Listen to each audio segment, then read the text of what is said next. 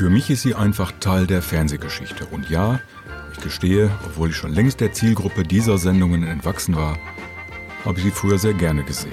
Die Lach- und Sachgeschichten in der ARD am Sonntagmorgen und am 23. Januar 1972. Da änderte sich der Name der Sendung. Die Sendung mit der Maus. Es begann das Lach- und Sachgeschichten im November 71, nämlich als Kindersendung der ARD. Gedacht war sie zuerst als Gegengewicht zu amerikanischen Produktionen wie Sesamstraße. Aber sie wurde viel mehr, nämlich ein Musterbeispiel für anspruchsvolles Kinderfernsehen.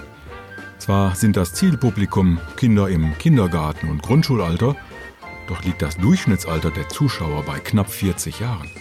Die Eltern sitzen nämlich häufig zusammen mit ihren Kindern vor dem Fernseher. Produziert wird die Sendung vom WDR.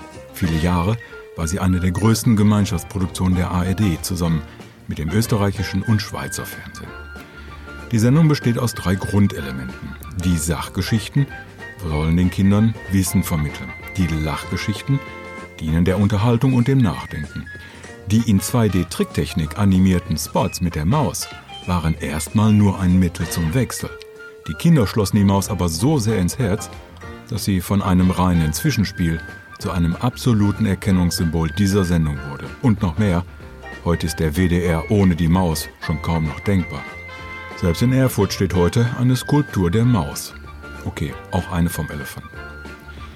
Die Sendung dauert etwa 30 Minuten. Zuerst werden die Themen der Sendung vorgestellt. Dies geschieht zuerst auf Deutsch, gesprochen von Günther Diebers. Danach in einer Fremdsprache, gefolgt von der Erklärung. Zum Beispiel, das war Norwegisch. Die Lachgeschichten sind Kinderlieder, filmische Umsetzung von Gedichten und wechselnde Miniserien wie Der kleine Maulwurf oder Captain Blaubeer, inzwischen selbst ein Prominenter in der Sendung. Dadurch erst wurden die Arbeiten von Janosch einem größeren Publikum bekannt. Als Sachgeschichten gibt es pro Sendung meist einen Film von und mit Armin und einen zweiten von und mit Christoph. Diese Geschichten werden in der Regel in einer Folge abgeschlossen. Sie behandeln zum Beispiel das alte Rom, Brennnesseln, das archimedische Prinzip, die Bundestagswahl, Tschernobyl, Internet, Nachkriegszeit, die Weltraumstation Mir und die Herstellung unzähliger Produkte von der Milch und den Brötchen über Bleistift und Tennisball bis hin zum Flugzeug.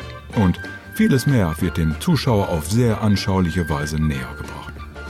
Dazu gehören auch Fragen wie, wer malt die Streifen in die Zahnpasta? Wie macht man Kaugummi und wie ihn später auf dem Bürgersteig wieder weg? Und der Klassiker, wie kommen die Löcher in den Käse? Die Sendung mit der Maus wurde national und international mehrfach ausgezeichnet, zum Beispiel mit dem Bambi, dem Adolf Grimme Preis in Gold, Deutscher Fernsehpreis, Telestar, Bayerischer Fernsehpreis, das Bundesverdienstkreuz für Armin Maywald und Christoph Biemann, die beiden Gesichter der Sendung, die Goldene Kamera. Inzwischen läuft die Sendung mit der Maus in fast 100 Ländern, womit sie als eine der erfolgreichsten deutschen Fernsehproduktionen überhaupt gilt. Aber Sendung mit der Maus heißt sie erst seit dem 23. Januar 1972. Und die Maus ist sogar völkerverbindend, denn auf der Raumstation Mir war sie als Stofftier zu Gast.